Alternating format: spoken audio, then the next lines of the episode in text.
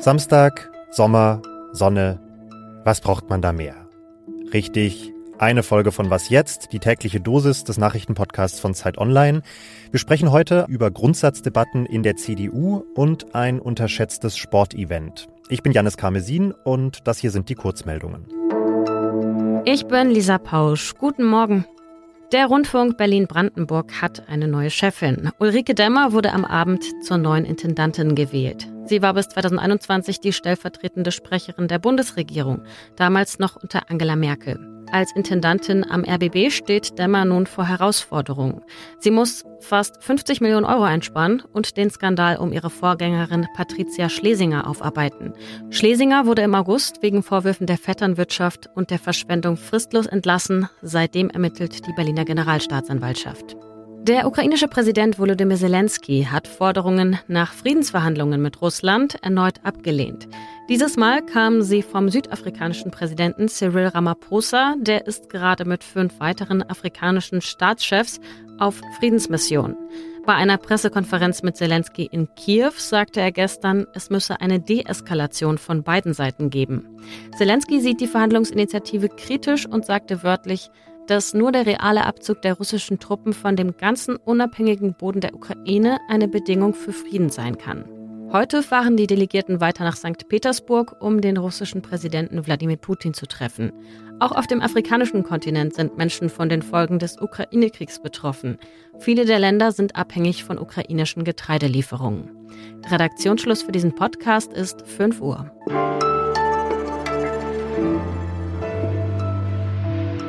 Das aktuelle Grundsatzprogramm der CDU stammt aus einer anderen Zeit. Es ist 2007, also vor 16 Jahren, beschlossen worden und ich habe es gerade noch mal durchgeblättert. Der Begriff künstliche Intelligenz taucht noch gar nicht auf. Gender sind nur die letzten beiden Silben von Überra-Gender und die Klimakrise wird kurz im hinteren Drittel ab Seite 75 abgehandelt. Kein Wunder also, dass die Partei an einer Neufassung arbeitet und heute will sie bei einem Konvent im Konrad-Adenauer-Haus ein Stückchen weiterkommen. Das Treffen fällt in eine Zeit, in der die CDU damit hadert, dass sie kaum von der Krise der Ampel profitiert, die AfD aber umso mehr. Es ist also Zeit, mal wieder ins Innenleben dieser Partei zu schauen, mit unserem Unionsbeobachter Ferdinand Otto aus dem Politikressort. Hallo Ferdinand. Hallo, grüß dich. Die verschiedenen Teile der Partei ziehen aus dem Hoch der AfD ja gerade sehr unterschiedliche Schlüsse, finde ich. Die einen lehnen sich spürbar nach rechts, nennen die Grünen die Energiestasi und beschweren sich über das Gendern im Fernsehen. Und andere waren vor zu viel Populismus. Inwiefern wird denn diese Richtungsfrage in der Aktualität auch bei der Debatte im Konrad-Adenauer-Haus gerade deutlich? Naja, also so ganz direkt spiegelt sich das nicht in dem eigentlichen Parteiprogramm. Ja, also solche Programme sind eher zuständig für die großen Linien. Da geht man nicht so sehr aufs Tagespolitische.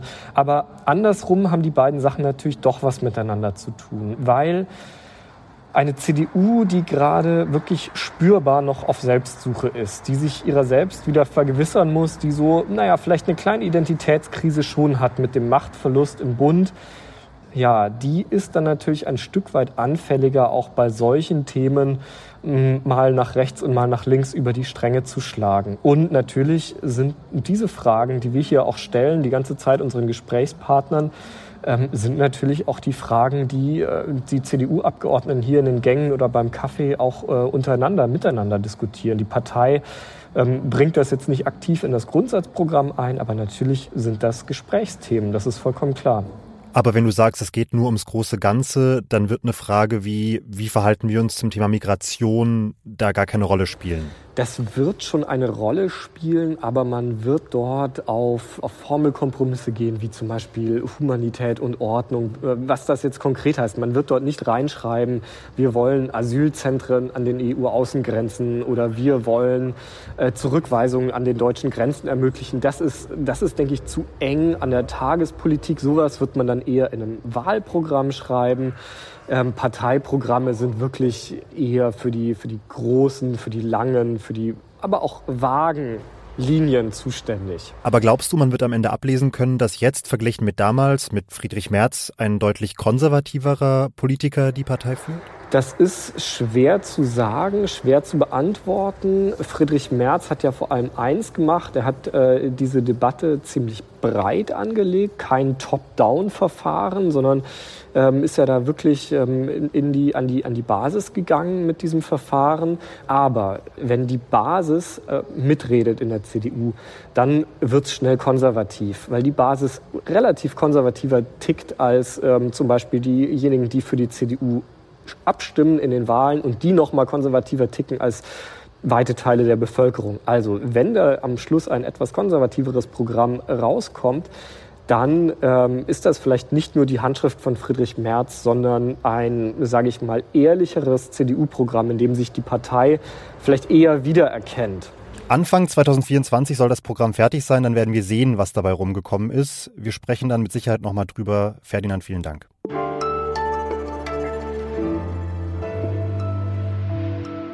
Alles außer Putzen. Bei unserem Podcast-Festival vor ein paar Wochen in Berlin hatten wir wieder mal unser Schrankstudio aufgebaut. Wir haben von unseren Zuhörenden, von Ihnen, Tipps eingesammelt, was man an den Sommerwochenenden so unternehmen könnte.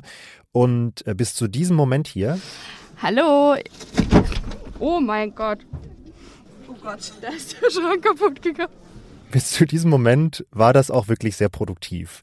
Maggie und Maddie empfehlen zum Beispiel. Knutsch doch einfach mal mehr.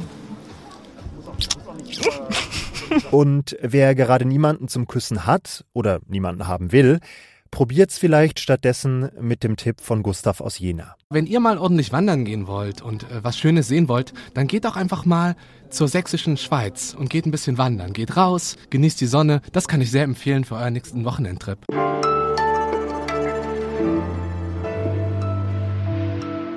Annalena Martin hatte sich für die kommenden Tage eigentlich einiges vorgenommen. Erste Platz zu werden, aber da, da ist dieser Druck da und da muss man viel können. Annalena macht rhythmische Sportgymnastik und sie ist als eine von rund 7000 Sportlerinnen und Sportlern für die Special Olympic World Games in Berlin angemeldet.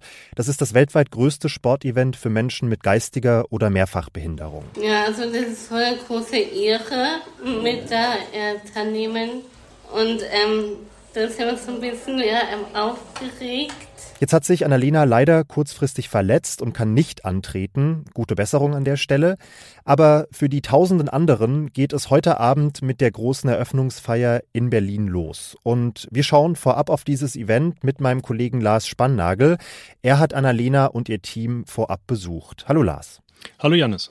Wie muss ich mir die Special Olympics denn vorstellen, Lars? Ist das im Grunde einfach eine Version der Olympischen Spiele mit dem einen Unterschied, dass die AthletInnen eine Behinderung haben? Also es gibt da schon eine ganz große Gemeinsamkeit, nämlich die, dass es eine echte globale Großveranstaltung ist. Du hast gerade schon erwähnt, da kommen 7000 Sportlerinnen und Sportler aus der ganzen Welt, aus fast äh, 190 Nationen. In 26 Sportarten treten die an, 18.000 Freiwillige. Also das sind äh, Dimensionen, die man sonst nur von Olympischen Spielen kennt. Der große Unterschied ist, dass hier keine Menschen antreten, die mit Sport ihr Geld verdienen oder deren kompletter äh, Lebensinhalt der Sport ist, ähm, sondern Menschen, die im Alltag oft auf äh, viele Probleme treffen und für die Sport eine ganz andere Herausforderung darstellt. Es geht eben nicht nur um Sport, sondern um Inklusion, äh, weil eben diese Sportlerinnen und Sportler, die dann da in Stadien zu sehen sind vom Publikum, deren Bilder im Fernsehen übertragen werden, die sind häufig äh, ja quasi unsichtbar bei uns, weil die in ihren Familien wohnen oder in betreuten Wohngemeinschaften von dort in Behindertenwerkstätten fahren und die man sonst, äh, auf die man wenig stößt, so in unserem Alltag. Und äh, genau dafür soll diese Veranstaltung, die es ja noch nie in irgendwie Deutschland gab, auch einen gesellschaftlichen Schub geben in dieser Hinsicht. Und wie will man erreichen, dass das Event tatsächlich eine breitere Öffentlichkeit erreicht als bislang? Also zunächst mal finden ja die Wettkämpfe in großen Sporthallen, Sportstätten in Berlin statt. Es gibt eine große Eröffnungsfeier im Olympiastadion, die im Fernsehen übertragen wird. Viele Sender und ähm, die Medien haben sich bereit erklärt, da relativ groß drüber zu berichten mit äh, rund 400 Stunden im Fernsehen. Dann soll das in Berlin tatsächlich sichtbar sein. Also zum Beispiel wird Streetball, also 3 gegen 3 Basket, Football wird auf dem Alexanderplatz gespielt, wo also jeden Tag Tausende von Menschen vorbeikommen und das dann auch einfach ähm, hautnah sehen. Ein ganz anderer wichtiger Faktor ist auch, dass im Vorfeld der Spiele wurden, haben sich 216 deutsche Kommunen im ganzen Land bereit erklärt, als sogenannte äh, Host Towns zu fungieren. Das heißt, sie haben die Delegationen aus anderen Ländern in Empfang genommen und da äh, Veranstaltungen gemacht, äh, mit denen trainiert, äh, Partys gefeiert, um da auch in den, in den Kommunen selber eine andere Sichtbarkeit zu schaffen ich war ja für meine Geschichte über die rhythmische Sportgymnastik in Olching, einem kleinen Vorort von München. Und da waren Sportler aus St. Kitts in der Karibik zu Gast, was natürlich an sich schon für so einen kleinen Ort eine, eine große Attraktion und Aufmerksamkeit ist, wo dann die Menschen auch drüber sprechen. Und genau darum geht's. Also schauen Sie doch mal rein in den nächsten Tagen bei den Special Olympics. Das Event läuft bis 25. Juni. Lars, dir erstmal vielen Dank für die Einblicke. Danke dir, Janis. Und von meiner Seite war es das auch für heute. Ich mache mich auf an den See. Ich empfehle Ihnen aber auch noch unsere heutige Spezialfolge von Simon Gaul zur Krise des Lehrerinnenberufs. Die finden Sie schon jetzt in unserem extra Feed, was jetzt spezial oder ab 12 Uhr auch hier im regulären Feed. Schreiben Sie an wasjetzt.zeit.de für Feedback, Fragen und Kritik. Ich bin Janis Karmesin und wünsche Ihnen ein schönes Wochenende.